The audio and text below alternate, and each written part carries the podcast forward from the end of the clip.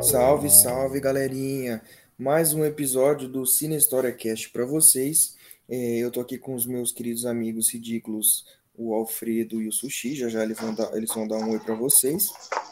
Mas eu quero é, trazer um tema diferente para vocês. Normalmente a gente traz um filme e a gente avalia é, a partir desse filme, né? a gente faz uma discussão em torno dele, a gente vai manter esse filme, só que hoje a gente vai trazer em paralelo a isso algumas guerras civis ocorridas no continente africano. Como eu disse no fechamento do podcast anterior, o imperialismo ele resultou é, numa, num, prejudicou muito a vida na África, né? Por quê? Porque colocou etnias diferentes juntos, culturas diferentes é dentro do mesmo espaço delimitado, né? Tudo é, um plano arquitetado pelas nações europeias e isso gerou muito conflito, isso gerou muita guerra, porque eram povos diferentes que lutavam pelo poder. Muitas vezes é, tinham muitos povos é, no mesmo lugar e não cabia todo mundo ali na liderança. Então isso resultou num conflito, em conflitos né, muito grandes, e a gente vai traçar um pouco de alguns conflitos aqui com vocês. Então agora os meus amigos vão dar um salve para vocês, tá? E espero que gostem. Salve, salve galera! Aqui quem tá falando é o Sushi. Mais uma grande alegria de estar aqui em mais um podcast com esses dois ridículos. Está faltando um hoje, mas faz parte, ele, ele está em espírito aqui entre nós. Bom, grande salve. Salve, salve pessoal, um prazer estar aqui com vocês de novo. Hoje o podcast está melhor ainda. E antes da gente começar, eu queria mandar dois salves aqui. Um salve para o Rastro, que ele ficou triste que a gente não mandou um salve para ele na última, e um salve para o nosso querido professor Sorrilha. Um abraço, Sorrilha. É isso aí, reiterar os abraços, né? Fazem o, o rastro faz muita falta mesmo, e o professor ele é um ser ímpar aí para o nosso projeto, por ter é, fornecido a oportunidade da gente tocar um, um, um projeto tão interessante. Mas voltando ao assunto aqui é, das guerras civis, eu vou tratar sobre a guerra civil da Nigéria, é, ou também conhecida como a Guerra de Biafra. A Guerra Civil da Nigéria, ela durou entre 1967 e, 1970. E qual foi a situação da guerra? Ela, ela, a Nigéria era uma colônia é, da Inglaterra, e conforme é, a passagem é, desse poder foi, foi dado ao, ao povo nigeriano, é, foi gerando muito conflito. Por quê? Porque tinha muitas etnias dentro da, da, dentro da mesma localização. E isso resultou em conflito, como eu já havia falado. Né? É, o conflito em si da guerra de Biafra, ele é entre duas etnias, os Ibos e os Hausas. Os Ibos, eles eram a parte é, de uma elite, né? eles eram é, os que tinham os melhores empregos e tudo mais, e no ano de 1966, eles promoveram um golpe militar e tomaram o controle da, da Nigéria.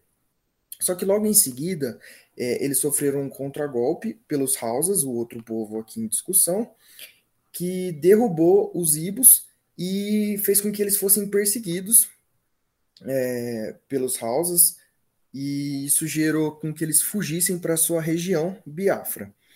E qual, o que, que isso gerou? Quando eles fugiram, eles decidiram retornar para Biafra, e Biafra é uma região muito é, rica em petróleo.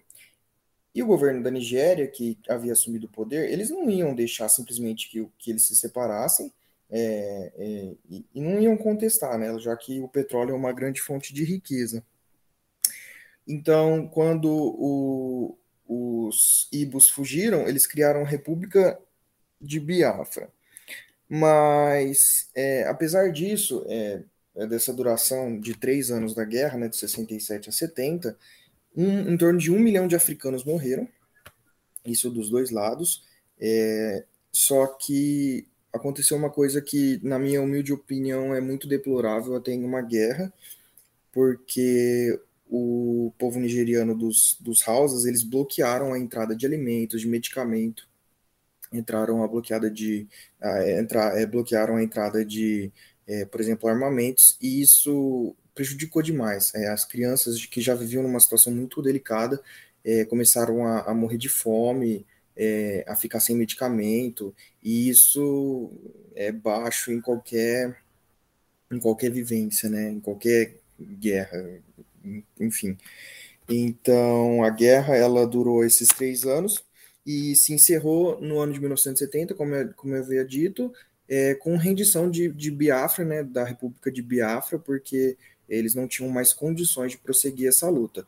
É, o governo nigeriano, desde que assumiu o poder, é marcado, é, isso na década de, de 60, é marcado por escândalos de corrupções até hoje, é, é muito, é muito complicado é, a vivência lá, muito complicada. Enfim, é, eu queria dar esse, esse panorama para vocês sobre a guerra da Nigéria e que agora o próximo ridículo vai tratar de outra guerra com vocês. Bom, eu vou começar aqui então. O... Baseado no filme, que nem o nosso nobre amigo Lipe comentou aqui. Spoiler, hein, que eu ainda não falei o filme. Oi? Sem spoiler, que eu ainda não falei o filme, hein, Sushi? Não, mas não, não, não, não ia falar do filme, não. Não pode falar Não ia comentar. Tô brincando. Só pra te encher o saco. Ah, tá, como sempre, né? Pelo amor de Deus. Mas o, eu só ia comentar que, por exemplo, o filme escolhido, ele não tem é, nacionalidades certas, né? Isso que deixa o filme mais interessante. Né? Então, até é, essa foi a nossa ideia, já que não tinha, a gente pegar a, a várias guerras aí, que nem o Lip tinha comentado, da guerra civis que ocorreu na África inteira, né? E uma guerra que me lembrou muito quando eu assisti o filme foi a de Angola, né? Foi a guerra de Angola, porque principalmente ela começa como, não, claro, não sei se exatamente foi inspirado nela, mas é, pesquisando a, a guerra de Angola me interessou muito porque eu jogava muito aquele Black Ops né? E no Black Ops eles estão justamente apoiando um dos lados, né? Da, da guerra civil, que se, se dá por conta da Guerra Fria também, né? A MPLA, que é o Movimento Popular de Libertação de Angola, é liderado por Agostinho Neto, contra o, os caras, os protagonistas do Black Ops, que eles estavam apoiando a UNITA, União Nacional, é, a Independência Total de Angola né, liderado pelo Jonas Savimbi. Né? Tanto que esse Jonas Savimbi ele aparece no jogo, é muito interessante isso aí. Né? Aí eu comecei a pesquisar aqui algumas coisas e no filme, né, eu não vou dar spoilers, mas ele mostra muito ações de mercenários, né? não só mercenários, como de guerrilhas. E, e aí eu estava pesquisando aqui um artigo da Unesp, né, escrito pela Isabela Zorati Alonso, em 2017, que é o conflito na República, é, que ele, ela comenta a, o conflito da República Democrática do Congo, dando algumas referências da, de Angola, né, mencionando aí algumas coisas de Angola, e teve um, uma relação muito clara entre essa guerra é, a, a, guerra de Angola ela teve ela aconteceu por conta do conflito da independência da, da, da República do Congo, né, República Democrática do Congo. Então elas estão relacionadas, né, essas duas nações, essas duas guerras civis. Né, só que a de Angola durou mais. Né, então era só para. É, e aí ele menciona também a guerra de Ruanda, né, que, vai, que vai ser comentado aqui também, que acho que são as principais guerras, né? É, então era mais para só para dar um, uma mencionada. Depois eu vou falando um pouquinho mais sobre a guerra do Angola conforme a gente for falando o podcast. Então, como o Sushi já jogou a bola aí, eu vou falar sobre o conflito em Ruanda, que acho que é um dos, um dos mais famosos, os mais famosos, porque é recente, né, da década de 90. E Ruanda hoje é um país que tem 12 milhões de habitantes, é um país que fica no centro da África, faz fronteira com a Tanzânia, e com a Uganda. Os primeiros povos que ocuparam Ruanda foram os povos Chua, que são pigmeus, e hoje eles é, compreendem 1% da população é, de Ruanda, e eles vivem nas florestas. Mas as etnias mais importantes aqui que a gente vai falar, a primeira delas é os Hutus, que eles chegaram em, no território de Ruanda, hoje Ruanda, né? No século V a século XI, mais ou menos, eles chegaram a partir do sul e do oeste ali do território, e com o tempo eles se tornaram a maioria da etnia ali que vivia no território.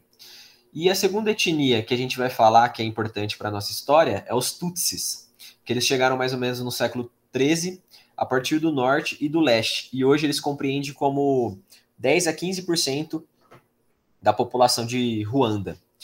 A diferença deles é... não são muitas, mas, por exemplo, na atividade econômica, os Hutus eles eram lavradores, e os Tutsis eles eram pastores e pecuaristas. E isso vai acabar gerando uma diferença por classe, porque os Tutsis eles vão representar a elite, enquanto os Hutus, por mais que sejam a maioria, eles vão ser uma classe abaixo. E isso vai gerar uma divisão de classes. Só que essa divisão de classes, por mais que ela existia, ela não tinha conflitos ainda. Eles conviviam bem, eles casavam entre si, eram amigos e tal, serviam até no exército juntos. Só que tudo vai mudar a partir do século XIX, com o imperialismo europeu, né? Como sempre. É, primeiramente, quem chega ali na região e domina a região é a Alemanha, no século XIX. Só que na Primeira Guerra Mundial a Alemanha acaba perdendo, como todos sabem, e quem vai assumir aquele território vai ser a Bélgica. A Bélgica, que é uma das piores nações né, do imperialismo, teve aquele genocídio também no Congo e ela vai tomar posse da região em 1917. E a partir disso, é importante a gente entender porque a Bélgica ela criou uma carteira de identidade para as duas etnias. Então, se eu era um cara Hutus, eu tinha escrito na minha carteira meu nome e que eu era Hutus. E isso acabou gerando uma divisão das pessoas né, a partir dessa carteira. E, e mais do que isso, e pior, a Bélgica ela vai implementar na região a teoria científica das raças, né, o darwinismo social, e a partir disso ela vai favorecer os Tutsis, porque o argumento, o critério que eles utilizavam era que os Tutsis tinham traços mais finos fisicamente, o que lembravam mais os europeus do que os Hutus. E a partir disso eles vão manipular com que os Tutsis discriminassem os Hutus. Então vão ficar anos de discriminação dos Tutsis contra os Hutus, sendo que os Hutus eram maioria. Só que como a Bélgica que dominava a região, os Hutus saíram desfavorecidos. Só que essa história vai mudar a partir de, da década de 50, do século 20, né? Em 1950, a Ruanda adquire a sua independência e logo os Hutus já tomam o poder, como eles são maioria, e passam a oprimir os Tutsis, guardando todo aquele rancor de todos os anos. Muitos desses Tutsis vão fugir para Uganda, que faz fronteira ali com a região, e lá eles vão formar um exército revolucionário, um partido é, rebelde, desculpa, rebelde, chamado Frente Patriótica Ruandesa. Esse, esse partido é muito importante porque ele vai ser liderado por Paul Kagame, que é o principal nome desse conflito todo. Ele vai tentar derrubar o presidente Hutu da época, chamado Juvenal Abiyarimana e ele não vai conseguir, foi uma tentativa fracassada, e vai dar mais vazão ainda para a opressão Hutus contra os Tutsis. Só que essa opressão ela vai sair na mídia e vai ser muito divulgada, essa opressão dessas etnias. E aí, após muitas pressões da ONU, internacionais, de outros países, o presidente, o Juvenal, ele, ele cede fazer um acordo de paz com os Tutsis para acabar com o conflito, né, para acabar com, esse, com, esse, com essa opressão. Ele vai até a Tanzânia, viaja até a Tanzânia para assinar esse acordo, e na viagem de volta, ele acaba sendo vítima de um míssil, e todos aqueles que estavam no avião acabam morrendo. E aí isso vai gerar mais conflitos ainda, porque agora os Hutus vão querer oprimir ainda mais os Tutsis na época, né? E aí vai começar o genocídio de vez. Até hoje não sabe se quem matou de verdade, esse quem atirou esse míssil, né? Teve uma investigação francesa, europeia, que não achou responsáveis, só que o atual governo, que é um que é descendente de Tutsis, eles atribuem aos próprios Hutus, porque eles não queriam esse acordo de paz. Então, em 1994, ocorre o genocídio, né, da Start, no genocídio. É, foi bem cruel esse genocídio. Estima-se que em três meses é, dois terços da população Tutsi morreu em Ruanda. É, Estima-se que tinha 1 milhão e 500 mil é, Tutsis ruandeses, e desses Tutsis morreram 1 milhão. Então, ou seja, né, dois terços aí, segundo as estimativas. E então acabou sendo um, um genocídio muito forte. Assim, as rádios estimulavam as pessoas saírem na rua e, e quando visse um Tutsi, matar, enfiar o facão. É, foi bastante violento mesmo. O governo estimulava a violência, as rádios, a mídia, ela propagava fake news falando que os Tutsis estavam agredindo os Hutus para dar ainda mais ódio para a população civil, para matar os Tutsis, né? Então acabou virando um massacre, uma, uma, um sangrento demais, assim. A ONU interviu, acabou morrendo 10 soldados belgas da ONU, né? Até que a FPR, que é aquele partido que eu falei antes, né, aquele exército rebelde do Paul Kagame, ele vai intervir no conflito e vai conseguir acabar com a guerra. E a partir disso, é, muitos Hutus vão acabar fugindo antes de serem julgados, por, porque eles foram responsáveis por esse genocídio. Estima-se que o, no final de tudo o genocídio deu, deu estimativas conservadoras entre 500 e 600 mil mortos, e dizem também que estimativas mais é, outras, né, falam que deu quase um milhão de Tutsis mortos, assim, no, no, no total de tudo, né? Não, é, Tutsis não, de indivíduos. Então foi um, um, um genocídio, assim, absurdo, né? Saiu na, nas mídias em monte, assim, né? Foi um caso muito extremo desse um conflito na África. E a FPR, quando ela assumiu, né, derrubou o, governo TUS, eles conseguiram fazer as primeiras eleições diretas, democráticas, e o Paul Kagame, aquele que eu falei antes, ele foi eleito em 2003. Né? E aí ele acabou com o genocídio, ele acabou com aquela carteira de identidade da Bélgica, ele criminalizou aqueles que negaram o genocídio, promoveu diversos julgamentos, né? Teve julgamentos da, da comunidade, então que eram chamados de gakaka, que eram própria, os próprios membros da comunidade estavam julgando os responsáveis, porque eram tantos responsáveis que os tribunais oficiais não conseguiriam dar conta. E aí foram muita gente julgada, assim. E hoje, uma, uma curiosidade, né? O Paul Kagame ainda está no governo desde 2003. Ele foi reeleito em 2010 e está quase 20 anos no governo. E ele é muito importante lá, só que tem muitas críticas contra ele de fraude nas eleições e de, de um cara que está há muito tempo no governo, né?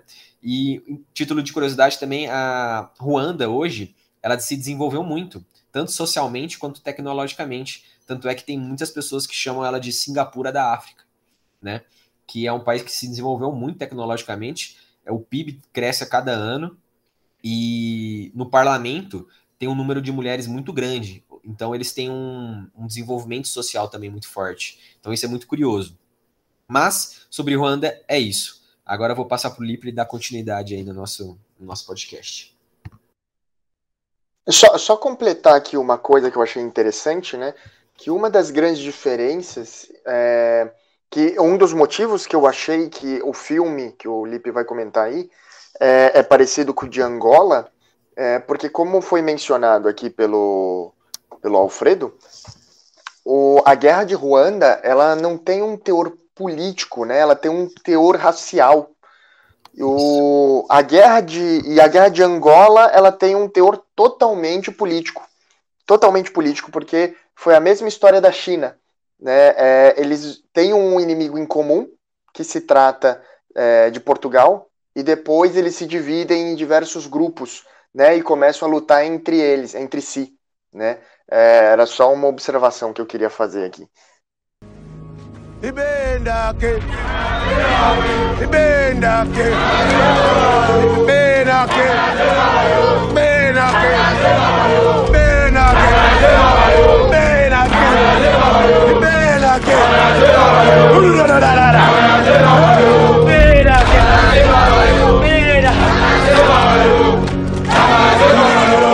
Bom,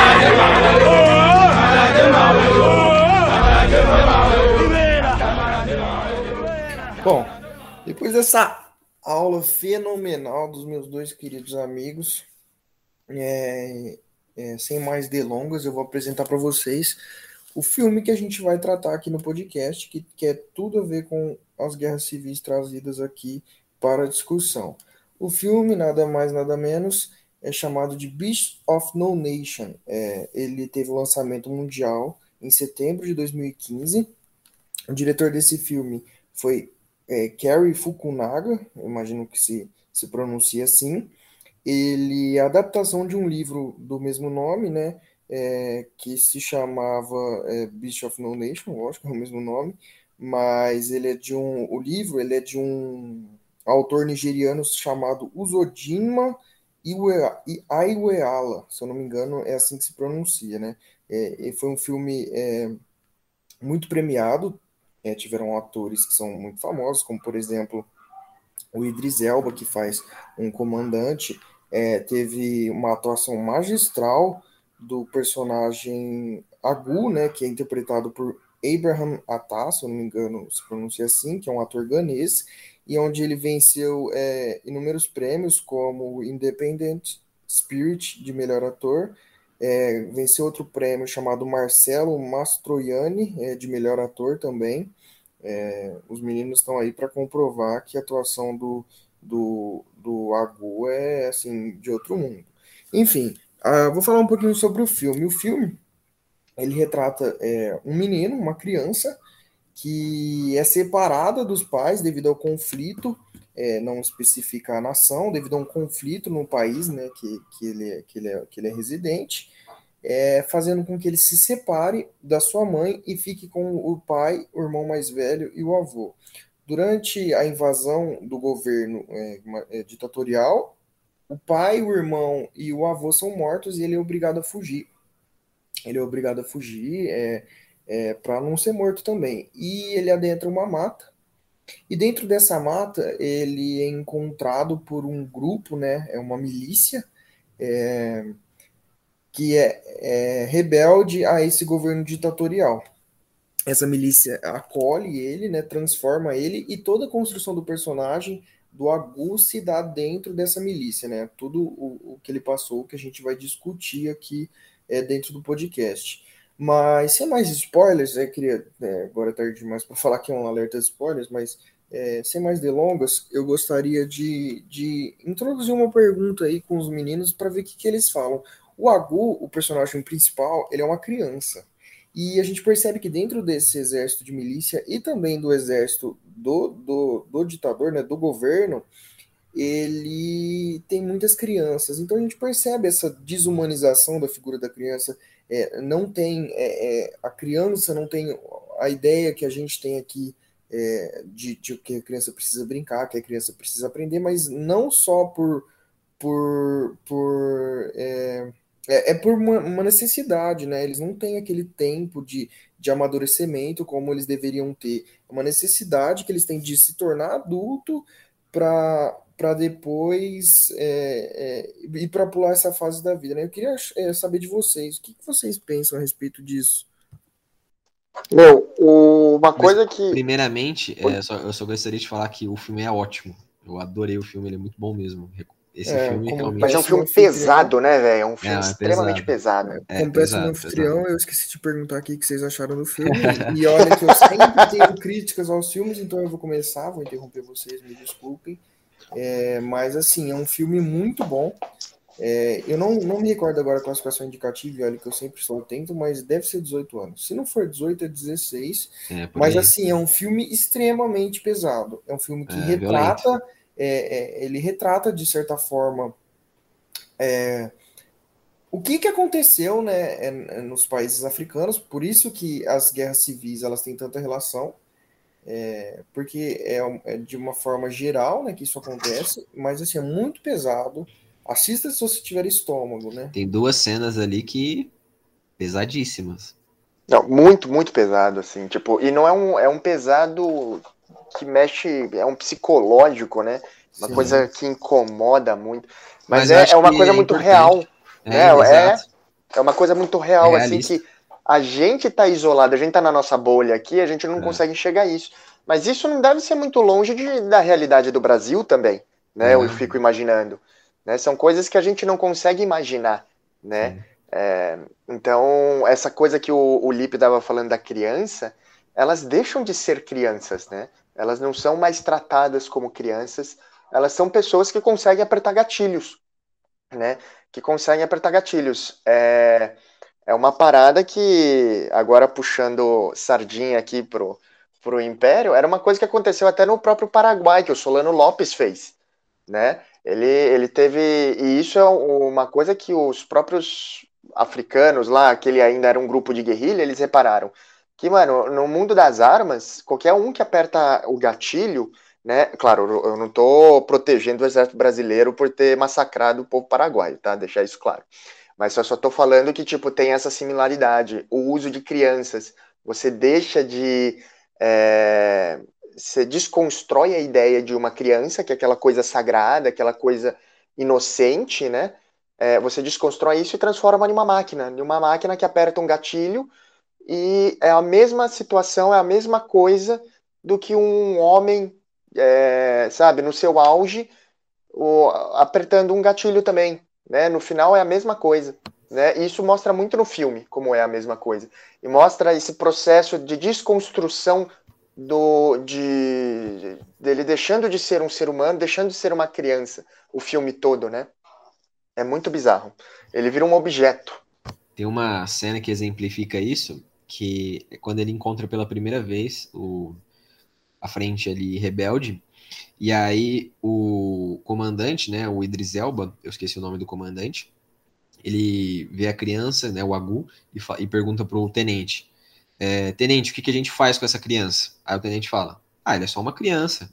Aí o comandante fala, ele é só uma criança? Ele não tem mãos para apertar um gatilho? Ele não tem uma mão para pegar um facão e para te matar? Então ele é perigoso. Então ele não é só uma criança. E é realmente isso. É, eles deixam de ser somente uma criança, eles se tornam uma, um, um, elemento perigoso ali, né? Tanto Armas, é que a, né? a maioria da milícia ali é de crianças, né? é de crianças que são desumanizadas, que saíram, que são órfãos, que perderam sua família, que a família delas morreram, no caso do Agu, pelo, pelo governo, e aí ele, quer, ele sente essa raiva dentro dele, então ele não liga de entrar numa milícia que contra o governo, né? Então as crianças acabam sendo desumanizadas, deixam de ser crianças realmente. O Agu fala isso na narração, né? Porque o Agu ele narra o filme inteiro. Aí ele fala que tipo ele não conseguiria voltar agora do nada brincar, né? Ele fala tipo ele já é um adulto assim a, tanto é conversa uma hora com uma professora, ele fala, essa professora não sabe de nada, não sabe o que é guerra.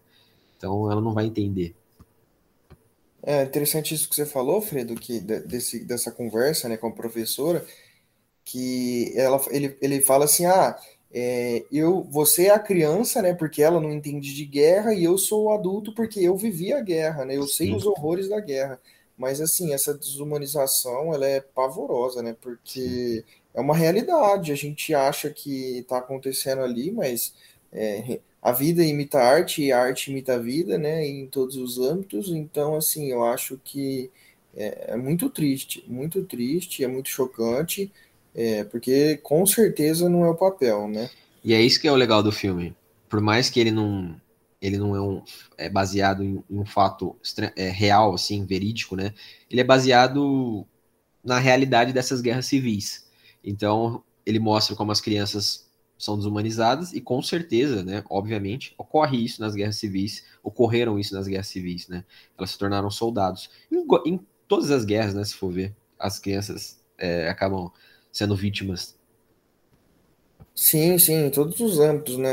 Às vezes a criança ela não necessariamente entra para a guerra de fato, né? Como o Sushi é, citou no caso da Guerra do Paraguai, é, é, e a guerra da Alemanha filme. também, né? Em Berlim tinha muito relato das sim, crianças sim. lutando. Mas ela é afetada diretamente, porque se não é ela, vai o irmão, se não é o irmão, vai o pai, ou se não vai todo mundo, e acaba perdendo os seus entes queridos e, e tendo que, que realmente virar adulto, né? Porque eles não têm outra saída, né? O, o Agu no filme, ele não tem outra saída, ele vai pra mata e, e com uma cara de perdido, de sem saber o que está acontecendo, ele vai aceitando ali as condições ele, é, ele vai se inserindo naquele contexto até que ele ele está totalmente é, imerso nessa, nessa nova realidade que ele que num dia ele está brincando de uma TV imaginária que ele está é, imaginando realidades na outra ele está é, lutando atirando nas pessoas é, sem dó sem pensar sem remorso é, na primeira na primeira vez que ele mata uma pessoa que que ele mata a, a pessoa. Nossa, que cena, hein? Que ele, cena. Ele não consegue ah, no primeiro momento, mas depois ele vai, mata e, e, vomita, sabe? E a partir daquele momento não tinha mais volta, porque o próprio comandante ele fazia uma lavagem cerebral ali. Ah, ele matou seus pais, foi ele que, que matou o seu pai e o seu irmão, foi, é, entendeu? Então, assim, é um apelo sentimental e, e, ali, a partir daquele momento, o Agu não é mais criança e não tem como voltar a ser. Não, essa cena, ela marca demais. Nossa, é pesadíssima. Eu, eu virei a cara, assim. Mas, além disso, também eles utilizam drogas, né? O comandante utiliza droga ali e as crianças utilizam, e, tipo, para manter aquela rotina de guerra, né? Porque dessa é uma rotina que você não dorme, você não come direito, então você vive a base da. Eles cheiram ali, né? Eles fumam e tal. Então é extremamente violento para a criança aquilo. Acaba com a, é, com a humanidade dela, com a inocência da criança ali. E é uma realidade de toda a guerra, né? Por isso que o filme é tão bom nesse sentido, de mostrar essa trajetória do personagem, Push Agu. Come, Agu, come, put it here. Yeah. Uh-huh, uh-huh. Okay, Commander. Do it, Agu. Do it. Kill Commandant! You want surrender? Huh? You surrender? You surrender? Yes.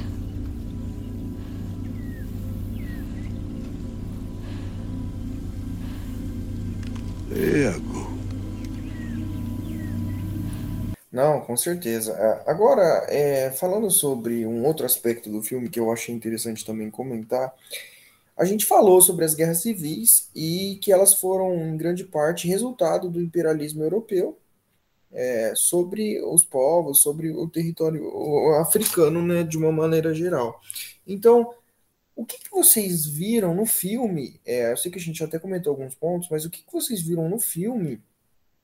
É, traços, né, desse, desse imperialismo. É, quais foram as semelhanças, né?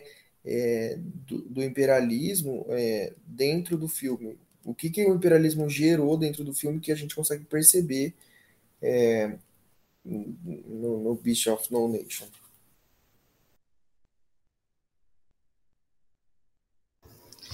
Então, é, eu consegui também ver aquele. Não mostra diretamente né, o que o imperialismo fez, mas mostra que ele está tendo um conflito da, do Estado com uma outra frente, né? O Estado está tá oprimindo a população e mostra a miséria, né? A pobreza ali, que é também muito fruto do imperialismo. O imperialismo é, na África ele acabou com os governos, ele, ele juntou as etnias de forma artificialmente. E, e aí ele no filme mostra essa, essa questão desse, desse conflito dos rebeldes com o governo. Então, provavelmente aquele governo foi um governo que tomou o poder à força, tá ali à força, não satisfaz a população. E ele foi um governo que provavelmente, como na África teve, foi após alguma foi após a independência de, daquele lugar, né? Frente ao imperialismo. Então dá para você pegar essas semelhanças. E também tem a participação da ONU ali no, no no filme, né, no finalzinho do filme. E em Ruanda, por exemplo, teve a participação da ONU e é engraçado porque aquela guerra está acontecendo por causa das potências europeias. E agora as potências europeias, através da ONU, tá tentando manter a paz lá. Então, tipo, olha que contraditório, né? Tipo, eles que causaram tudo aquilo, agora eles querem consertar, né? E de uma, e, tipo, de uma forma que não, não, não acaba sendo a, mais eficaz, né? Porque, por exemplo, em Ruanda, quem acabou é, cessando lá foi própria, os próprios ruandeses, né? Os Tutsis lá, através da FPR. Então é bem interessante de, de ver isso né, nessa, nessa questão. É, eu, eu senti que foi uma parada muito parecida. Acho que o imperialismo ele tá lá como consequência essa essa desordem, né, que a gente vê no filme, que a gente vê nessas três guerras que a gente pegou, que escolhemos nessas guerras civis, elas são tão longas, justamente por uma por consequência do imperialismo, né? Pega o exemplo aqui de Angola a própria Ruanda, né, que a Ruanda e, Bel a Ruanda e Congo, que tiveram os belgas, né, é, como os protagoni protagonistas, não, mas como os invasores, assim dizendo. Em Angola teve os portugueses que por muitos anos ficaram lá, né, por muitos anos, centenas de milhares de portugueses indo lá para Angola, modificando a cultura deles, se ocupando, se dizendo que aquele é território português, né? E aí, finalmente, eles pegam a independência, eles têm a independência, só que o modelo político é totalmente europeu. Toda a estrutura das maiores cidades, tipo Luanda, né, se não me engano esse é o nome, Luanda tinha outra, outro nome de cidade importante em Angola, mas a Luanda, que é a capital, é totalmente portuguesa. Né? Então, até essa guerra política entre é, eles, que a gente vê no filme, a gente vê nesses três cenários que a gente mencionou, é totalmente por consequência de uma interferência europeia. Né? Tanto que depois em Angola, é, essas potências elas ficam tomando lados. Né? Uh, o MPLA, por exemplo, teve apoio da União Soviética, né? teve apoio da China.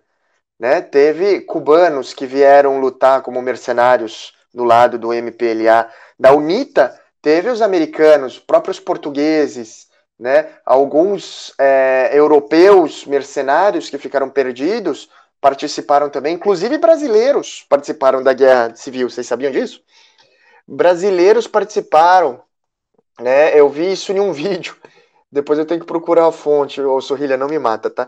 Mas é, eu achei super interessante o vídeo que falava dos mercenários brasileiros, só que eu ainda não vi uma fonte concreta sobre isso. Eu vou procurar depois, tá? Prometo. Mas eu achei super interessante isso. Eu achei, eu achei legal, porque os caras fizeram um estrago lá também. Tem vários relatos, assim. Eu vi um vídeo que o cara tava relatando o nome de, de algumas pessoas que participaram e relato que os brasileiros eram doidões, velho. Que os caras regaçavam, assim, e eram super simpáticos ainda, tinha brasileiro. Mas, assim, para ver o tanto de interferência que tem o tempo todo, né?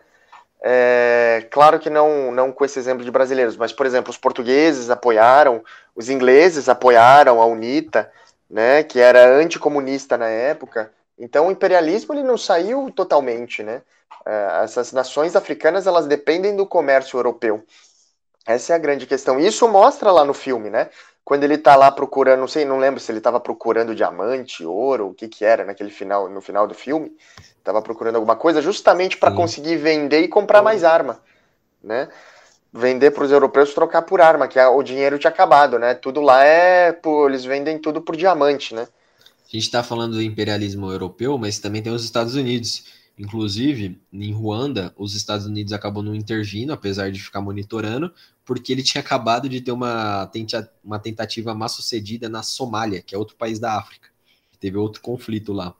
Então, os Estados Unidos, até hoje, né, deve intervir, assim, deve ter monitoramento. Mano, que ali. tem um filme ótimo, inclusive, sobre essa guerra da Somália, que eu adoro, que é o é, Black Hawk Down, alguma coisa assim. Legal. é legal. muito bom, que é o filme inteiro, assim, os americanos apanhando na, na Somália, assim, é agoniante o filme inteiro. É muito interessante o filme. É.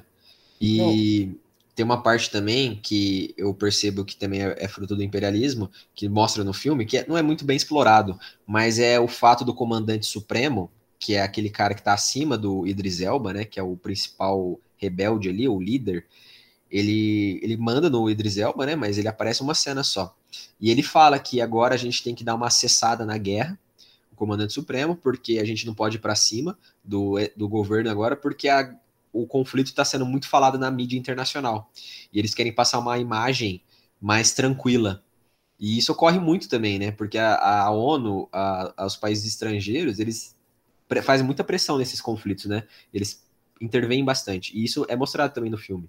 Então eu acho muito legal que o filme ele representa de forma geral a todos esses conflitos que aconteceram na África, né? Pelo menos o, o, a maior parte deles, a maior parte das características.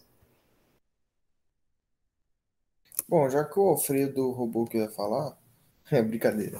É, eu acho interessante, já que ele tocou nesse assunto do líder, a gente falar um pouquinho sobre o líder, né? É, porque acontecem coisas ali no filme que, pelo menos eu tive a sensação no primeiro momento, de que ele ia ser um cara que iria acolher realmente o, o Agu, né, é, que ele fala que a família, aquele, aqueles militantes são a família dele, né, que ele é líder de um batalhão específico, ele fala que, inclusive com o líder supremo que ele comandante supremo, que ele construiu aquele batalhão com as próprias mãos, e, e, eu queria saber de vocês o que, que vocês acham da construção desse personagem, né? Porque ele é um personagem acolhedor no começo, depois horroroso, e vou, imagino que vocês vão comentar o motivo. É, e depois ele passa a, a, a, um, a um, líder muito vaidoso é, pela morte de um tenente, né? Que na minha visão ele foi responsável, e por fim ele é um líder derrotado, onde todo mundo abandonou, onde todo mundo deixou para trás. É, falem um pouco para mim, falem um pouco para o pessoal que está ouvindo aí o podcast, o que, que vocês é, levam em conta, o que vocês pensam aí sobre essa trajetória, sobre essa mudança de trajetória ao longo do filme aí do, do grande ator Idris Elba? Esse personagem, ele é o segundo personagem mais importante, eu acho, do, do filme, né?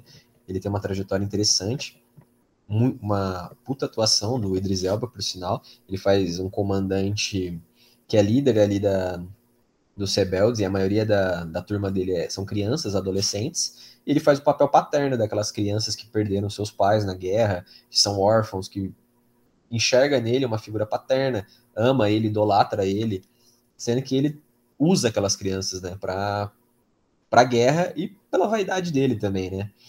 Tanto é que, tipo, não sei se vocês perceberam, na ação ele não participa. Você não vê ele com uma arma na mão. Você, você vê as crianças fazendo as coisas por ele. É, a única vez que eu vi ele com uma arma na mão foi na última cena, na, na, assim, do conflito, onde tá todo ah, mundo junto, sim. que ele coloca a arma na cabeça do Abu sim. quando eles ameaçam ir embora. Mas foi a única vez que eu, que eu, que eu vi ele pôr a mão numa arma, né, de fato. É, ele, ele, ele se assemelha àqueles líderes fascistas, né? Que tem um carisma, que faz a figura paterna, que manipula e, e tem seus seguidores, é idolatrado. Ô, mano, como você não viu ele em ação, velho? O cara tira a arma de todo lugar, velho. Você não viu no Esquadrão Suicida? é o pistoleiro, né? É o pistoleiro, o cara destrói no Esquadrão Suicida, velho. O cara é muito tá bom. Não, mas é, você tem toda a razão, velho. O, o cara é, ele tem uma trajetória muito. Como fala? Nos bastidores, né? Ele tá sempre nos bastidores, fazendo as negociações. Ele é um cara muito político, né? É, é, eu, eu, eu, eu achei ele muito parecido com um personagem que é o Jonas Savambi, que é o líder da UNITA do Angola, tá fazendo essa associação. Que ele também é esse cara que sempre tá com uniforme militar, igual ele, tá ligado? Sempre com a pistola na cintura, mas nunca tira a pistola. É, mesmo para matar os outros, ele faz os outros matarem, tá ligado? Nunca é ele que mata de fato. A única vez que eu vi ele tirando a arma é no final, quando ele perde, tipo, total controle do, da situação, né?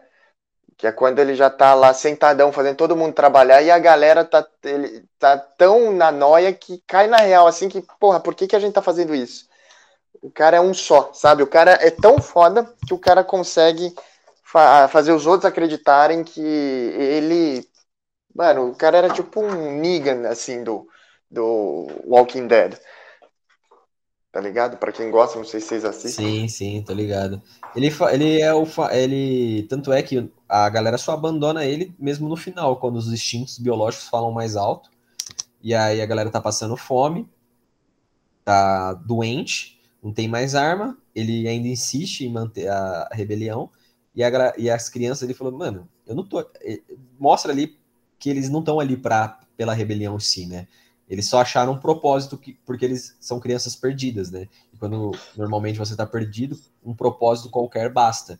E aí eles têm um seguidor. Aí eles vão embora, né? E acham a ONU ali, e aí eles acabam no vilarejo lá, missionário, é, onde a, as crianças são acolhidas, tem educação, tem alimentação, e as crianças podem brincar e sair desse, desse mundo violento, né? Podem voltar a ser crianças, né? Se é que isso é possível depois do que ela é, passou, né? Apesar de que o Agu ele não consegue, né? Ele a todo momento ressalta de que para a professora onde a gente já falou que ele não é mais criança, que ele é um adulto ali e que ele só pensa em ser feliz nessa vida, né? Se ele, se ele vai conseguir ser feliz nessa vida. É, todos, uma hora que o missionário chega lá na, naquela vila, né?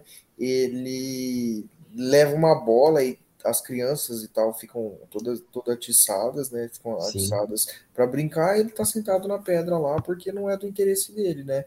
Ele, a vontade dele também era encontrar a mãe, né? Que foi separada, foi para a capital, é, que era um plano é, do, do comandante de tomar a capital também, mas é, por mudanças, como o Alfredo falou, o conflito já não estava sendo bem visto, né? É, internacionalmente ele falou assim: ah, então a gente vai ter que mudar o plano de ação, e acabou que nem foi para a capital. Um, um, dos, um dos sonhos do, do, do, é, do comandante era ser general, ser promovido, ele não conseguiu, não foi, e aí a partir do momento quando ele recebe essa notícia, ele ele perde a cabeça, né? Ele fala de qualquer jeito com, com o comandante supremo, ele começa a agir da forma que ele acha melhor e se separa né, do grupo. Ele se torna um, terceiro grupo de resistência, né? Porque ele se esconde numa mina junto com seu grupo e começa a, a, lutar, a lutar pela, pela sobrevivência dele mesmo, né? É, do, do, próprio grupo.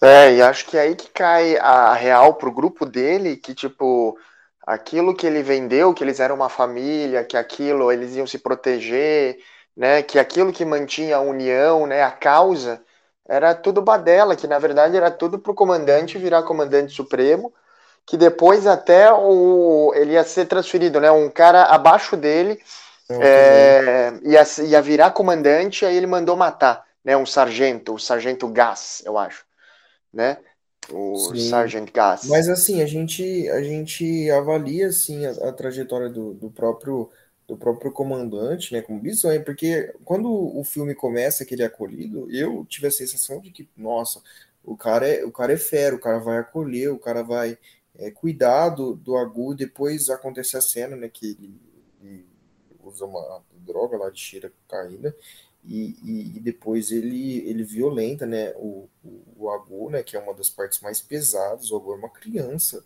e, e ele já tinha feito, depois o Agu ele é, consolado, ele é consolado pelo Striker, que é uma outra criança é, que já deve ter passado por isso, né? Já devia ter passado por isso. Então, assim, é, a gente percebe que com, com o decorrer do filme ele só estava ali por interesse próprio, não havia aquele papo de família, que é bem o que o Alfredo falou sobre uma semelhança com os líderes fascistas, né? Uma manipulação.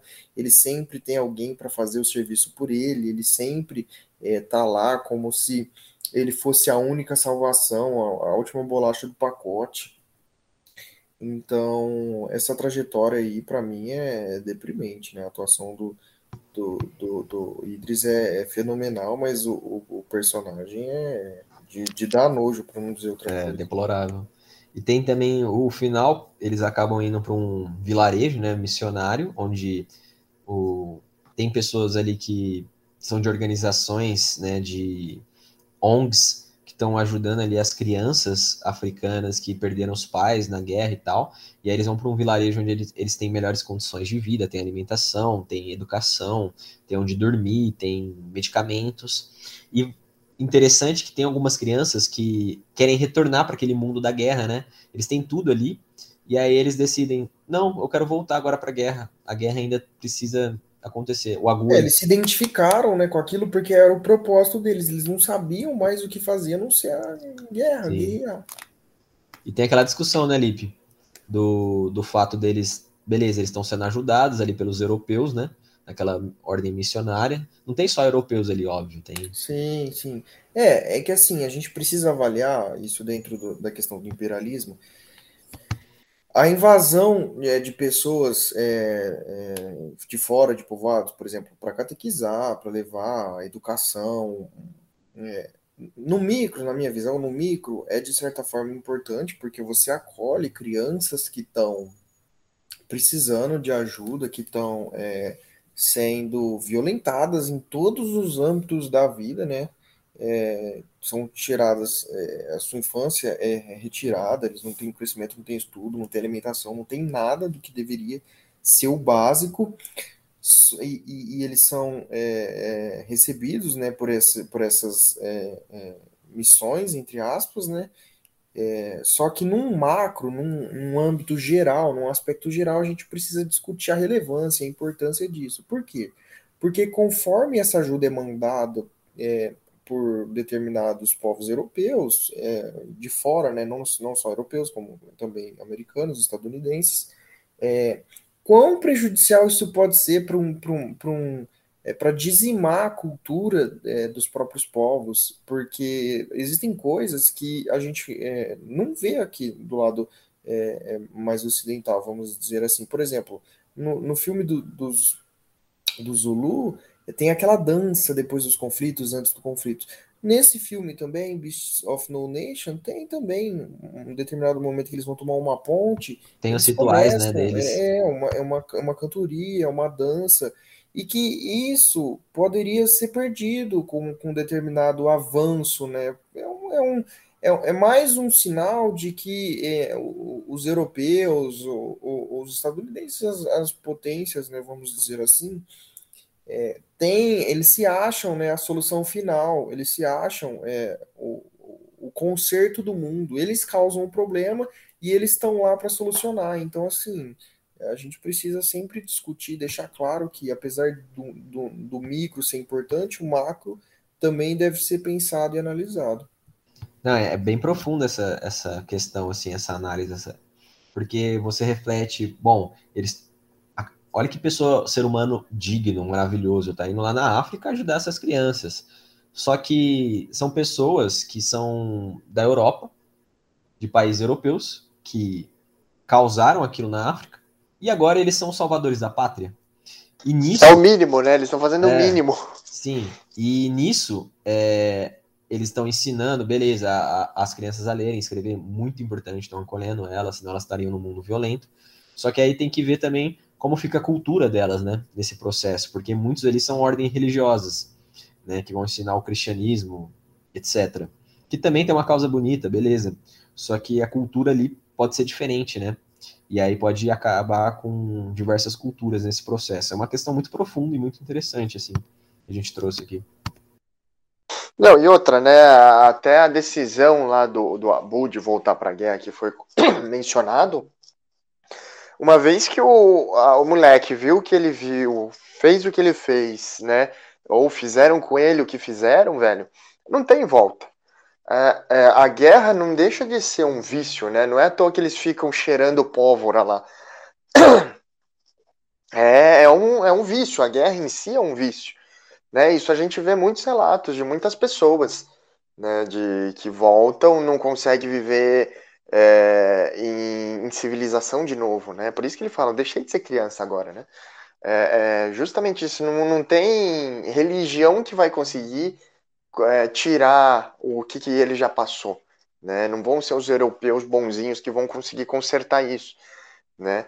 É, não estou falando também que, por exemplo, é, é, muito complexo, que nem foi comentado aqui por vocês, é um assunto extremamente complexo, porque a intervenção ela é ruim porém, de forma humana, humanitária falando, se não tiver intervenção, vai ser um, um caos lá, né?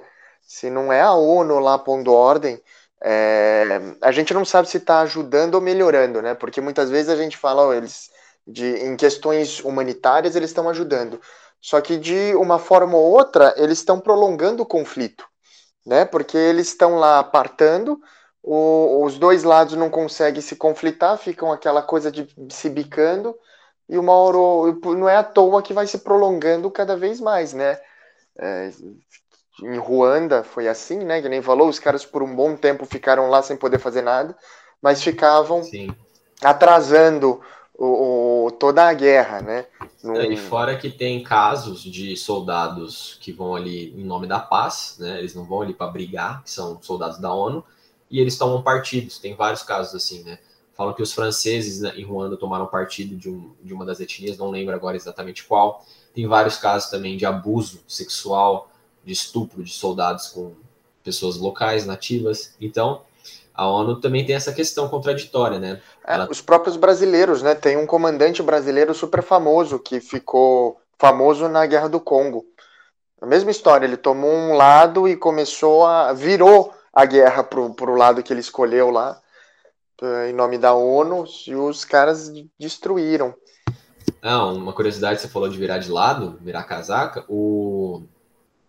quando a Bélgica saiu do, de Ruanda e a Ruanda se tornou independente, os Hutus tomaram o poder, né, que eram a maioria.